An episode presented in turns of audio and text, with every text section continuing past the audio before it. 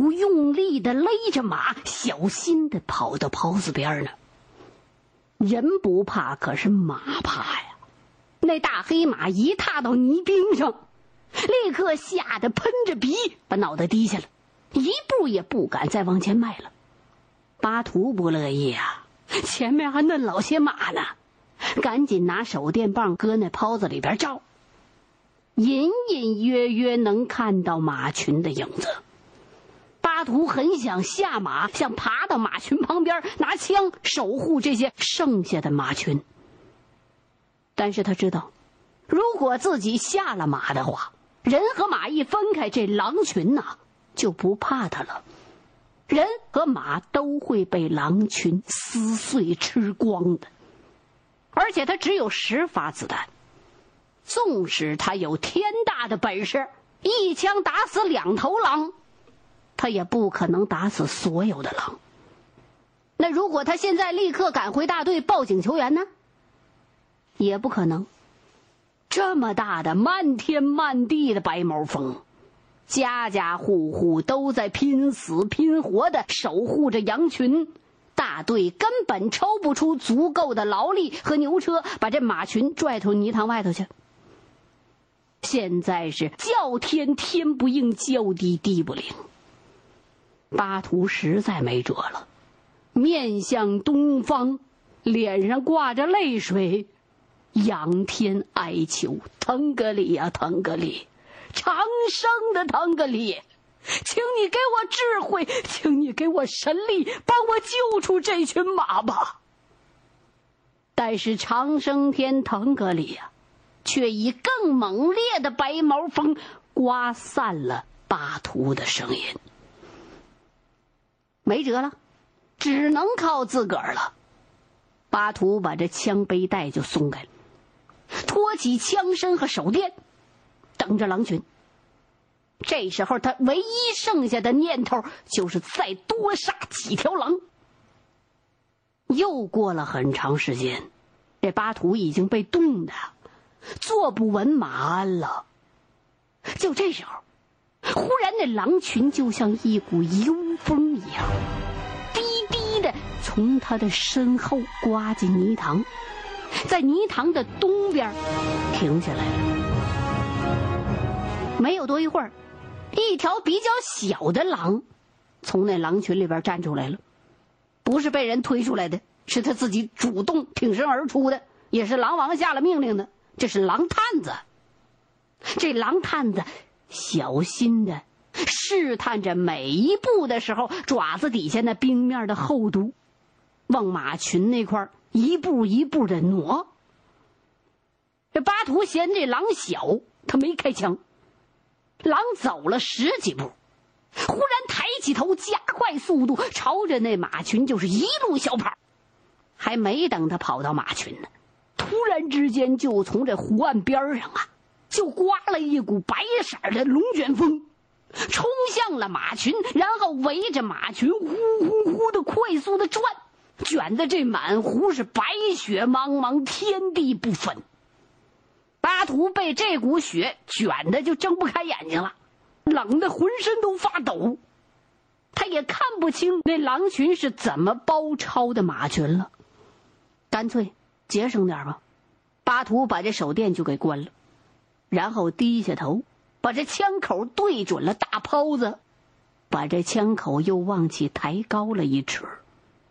闭着眼睛，慢慢的开了一枪，两枪，三枪。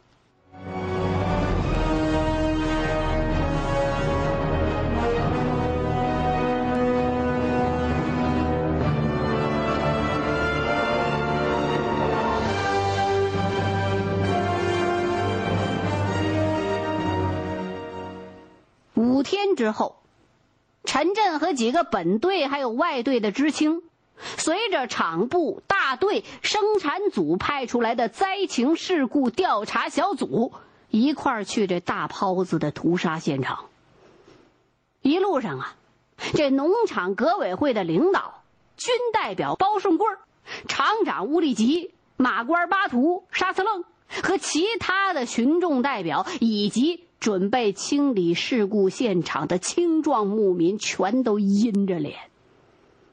离大袍子越近，人们的心情似乎就越难受，谁都不说话。那么一大群兵强马壮的军马群，还没出征呢，就全军覆没了。军方和地方领导异常的震怒。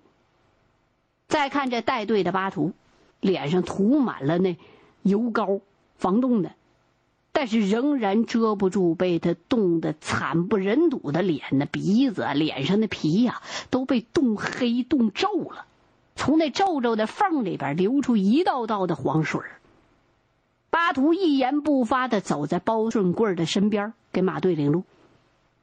这巴图怎么被救回来的？他是在这白毛风刮了一天半宿之后，被沙子愣在大泡子南边一破羊圈后边找着的。当时那马呀，他骑的那匹大黑马，已经冻伤的走不动了。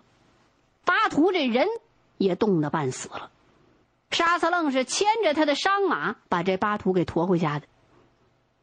为了让调查了解事故的经过，否则的话就安上个罪名那，现行反革命啊，你破坏生产呐。所以巴图只能是强撑着身子，带着调查组前往事故发生地。剩下另外那两个马官，虽然浑身也都被冻伤了，但是已经被隔离审查了。陈震跟在毕力格阿爸的身边，走在队伍的侧后头，他就小声的问毕力格：“阿爸呀，那上头能怎么处分巴图他们呢？你们知情？”觉得该处分他们吗？厂部和军代表很看重你们的意见，这次把你们知青请来，就是想听听你们的意见。我觉得巴图是条好汉，你看，为了这群军马，他差点把命都搭进去，他就是运气不好。我觉得他不管救没救下这群马，他都是了不起的草原英雄。不过，我了解包胜贵的态度。我的意见不管用。再说，知青的意见也不一致。我想您是屏幕代表，又是革委会的委员，大家伙都听您的。您说什么，我就跟着说什么。那别的知青都这么说呀？呃，咱们队的知青大多数都认为巴图是好的，是好样的。这回是风灾、雪灾加狼灾，太厉害了，换了谁也顶不住。不能处分巴图。可是也有的人说，这可能是有人利用自然天灾搞破坏、反军、反革命，一定得先查查这四个马官的出身。一听这话，毕力格老人这脸啊，顿时就阴沉下来了。这一路上就再也没跟陈震唠嗑。这一行人马绕过大泡子的东边，来到了巴图最后开枪的地方。陈震已经是深深的呼了一口气，做好亲眼目击血腥屠场的一个心理准备了。但是，整个这边大泡子面一滴血都看不到。尺多厚的白雪已经把那片血腥重新覆盖起来了。那这位听众就问了：那至少应该有比那湖面高一点的那些没完全陷到湖里头的那些马头马身子吧？没有，湖面上只有一片连绵起伏的雪堆。雪堆之间的那雪特别的厚，雪堆后头还拖着被风刮出来的一条条的雪坡。所有的人都默默的看着，谁也不下马，谁都不愿意揭开这层雪被。毕利格老人是第一个开口的：“太可惜了。”你们看，要是再跑一小段儿，就没大事儿了。巴图从北边的草场能把马群赶到这块地界儿，已经很不容易了。风那么冲，狼那么多，就算人不怕，可骑的马能不怕吗？巴图从头到尾都在马群身边跟着，跟狼群拼死拼活，他是尽了责的。这位蒙古老人从不忌讳替自己的好儿子辩护。这时候，陈震就往包顺贵身边靠。是啊，巴图为了保护集体财产，一个人跟狼群搏斗了一夜呀，差点把自己命都丢了。这应该是。能上报的英雄事迹。包顺贵瞪了陈震一眼：“什么英雄事迹？他要是把这群军马保下来，才是英雄。”说完，包顺贵扭过头来，狠狠的瞪着巴图：“那天你为什么把马群放在泡子的北边？嗯，你放了这么多年的马，难道还不知道一刮风会把马群刮到泡子里去吗？你最大的责任就在这儿。”巴图都不敢看包顺贵啊！是我的责任，是我的责任。我要是每天蹦黑把马群放到东边草场上去，就不会出这么大事故了。和他一起搭伴的那天晚上一块在现场，后来叫风给刮跑了的沙刺楞不服气了，是场部让我们把马群放到那块草场上的，还说全场就属那儿的秋草剩得多，春草长得早。军马就要上远道，一定让军马吃饱吃好，争取再抓上点膘。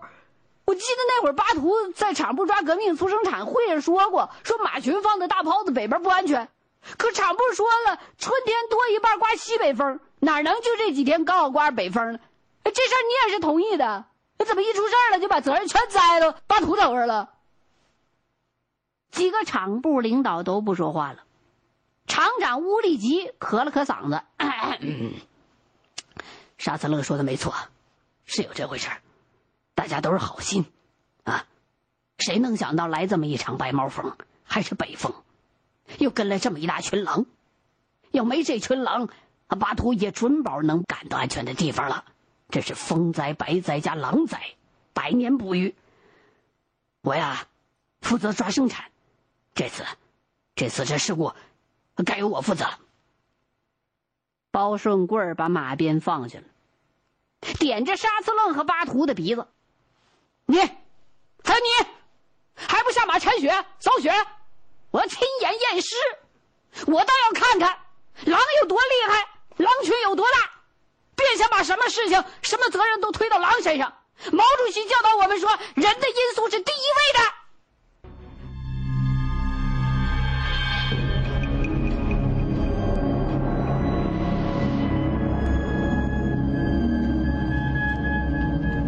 所有的人都下了马，拿起带来的木锨、铁锹、竹哨数，开始清理屠杀现场。包顺贵骑着马，拿着一架海鸥牌的相机，忙着拍照取证。扫干净，一定得扫干净啊！过几天蒙里、齐里还有部队的调查组到这儿来，得要进行现场的调查，都给我扫干净。陈震趟着厚雪，跟着乌力吉、毕力格、阿爸，还有阿图以及沙茨楞，往泡子最里边那几个雪堆，实际上就是马的那个坟堆，走过去了。现在的泥塘冰面已经冻得很结实了。只要看看心里边的几匹马，是不是叫狼咬死的，就知道这群狼有多厉害了。啊，为啥呀？你想想看呐，那会儿是越往里边走越危险，那儿的泥水是最后冻住的，狼也怕陷死在里头。狼不会是去冒这个险的。要是连井里头那几匹马都是让狼咬死的，你说那狼得有多厉害呀？我的天哪！行，那咱看看。巴图，哎，你当时开枪的时候，对那些狼不管用吗？不管用啊！我才带了十发子弹，打了不一会儿就全打光了。白毛风把那枪声全都给刮碎了，狼就算吓跑了。可是等我把子弹都打光了，这狼又回来了。天还太黑，我当时手电那个电池都没多少电了，什么也看不见。当时我还怕打死马，记得我自个儿是把枪口往高抬了一尺。说着话，这几个人就已经走到这大泡子最里边的一个雪堆面前了。巴图犹豫了一下，他知道这匹马应该就是这一群军马群的头马，是最厉害的一匹。这巴图拿着木锨，就把马头部位的血就给铲开了。哎呦，这血全都铲开之后，大家伙一看这匹马，都倒抽了一口冷气。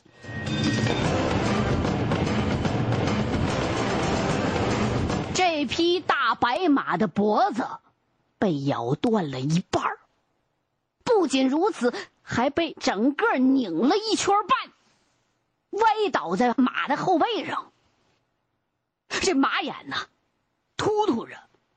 已经被冻成了一个透明的黑色的冰袋了。大白马临死之前那种绝望、恐怖的表情，全都被冻结在其中，看上去特别的吓人。大家伙一声都不吭了，赶紧扫雪。不一会儿，这泡子泥冰上边的半个马身。就全都露出来了。陈震一看，哎呦喂呀！这马呀，不像是被狼咬过的，就好像被炸弹从马肚子里边给崩开过一样。两边那侧扇的肋巴骨全被掀开了，内脏、肠子、肚子都被拽到周围好几米远的地方，一半的后丘都不见了。露出白花花的骨头，这四周围的冰面上是一片残肢断骨、碎皮乱毛。这狼啊，光把这马的心肝还有肥厚一点的肉，就像里脊那边那些肉都吃了，这马整个的身架骨就成了狼群鞭尸发泄的对象。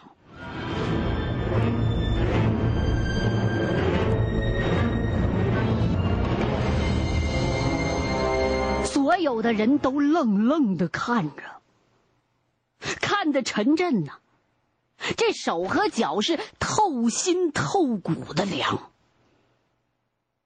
毕利格老人双手扶着木仙子把，这八成是我这辈子看到的，不数第二，也得数第三的大狼群了。连最里头的马都咬成这碎样，别的马也不用看了，准保一个全尸也剩不下了。农场的厂长乌力吉也是叹了一口气。为啥呀？最里头的这匹马是他的。这匹马我骑过两年，我骑着它套过三条狼。这是全场数一数二的快马。当年我当骑兵连长带兵剿匪，都没骑过这么快的马。这群狼这次运用的战略战术，比当年马匪的战术还要精明。这狼群能这么充分的利用白毛风和大泡子，让人都觉得脑壳不够使啊！这次事故，我有责任。当时。我要是再劝劝老包就好了。说着话的功夫，这土场上啊已经被清理出一大半了。哎呦，这冰湖上是尸横遍野，碎尸万段，就像是一片被密集的炮弹反复轰炸过的修罗场。露到上头的每匹马的身子，那惨状都跟。第一批被挖出来的大白马如出一辙，到底有多少匹马呀？数不清了，只能凭着马头和不同颜色的马的毛来清点这马到底有多少。其中两个马官蹲在冰面上，拿自己的马蹄袖和皮袍的下摆，一遍一遍的擦拭自己的爱马的马头，一边擦一边哭。所有的人都被眼前的惨景惊呆了。陈震和几个从来没有亲眼见过惨烈的人狼战争的场面。也从来没有见过狼群集体屠杀马群惨状的北京知青，吓得脸色雪白，面面相觑。看着看着，陈震眼前就突然出现了南京大屠杀的血腥场面。他觉得自己在狼性当中看到了法西斯，看到了日本鬼子，实在忍不住了，所以他又一次当着毕利格老人的面脱口而出骂这些狼：“这群马死的真是太惨了，狼太可恶太可恨了，比法西斯比日本鬼子还可恶可恨，该千刀万剐呀！”老人一听，脸色就变白了，底气十足，瞪着陈震：“日本鬼子的法西斯，是从日本人自个儿的骨头里头冒出来的，不是从狼那儿学来的。”我打过日本人，我知道，日本没有大草原，没有大狼群。他们见过狼吗？可他们杀人眨过眼吗？我当年给苏联红军带路那会儿，见着过日本人干的事儿。咱们牧场往东北吉林去的那条草原的石子道，光修路就修死了多少人？道的两边全都是人的白骨头，一个大坑，就是几十条命，一半蒙古人，一半汉人。这次大事故不能怪狼，不能全怪狼。人把狼的救命粮抢走了，又掏了那么多的狼崽子，狼能不报复吗？要怪。就只能怪咱们自个儿没把马群看好。狼惜命，不逼急了，他们不会冒险跟人决斗的。人有狗有枪，有套马杆子，在草原上，狼怕人，狼多一半是死在人的手里头的。可日本鬼子呢？咱们中国从来没侵略过他。还帮了他们那么多的忙，他们杀起中国人来连眼都不眨一下。你们汉人，骑马就是不稳，稳不住身子，一遇上点磕磕绊绊，准一边歪过头去摔个死跟头。最后这段话就是有点含沙射影了。陈震很少受到老人如此的责备。老人的话让他的头脑冷静下来了，他听出老人的话外之音。这狼图腾啊，在草原上经历了几千年，不知道多少个民族灭亡和更替，依然这狼图腾能够延续至今，当然不会被眼前这七八十匹骏马的死亡所动摇。以己心。度人心，陈震忽然想到黄河了。黄河百害为父一套，黄河决堤，人为鱼鳖。那黄河祸害过多少回中华民族啊？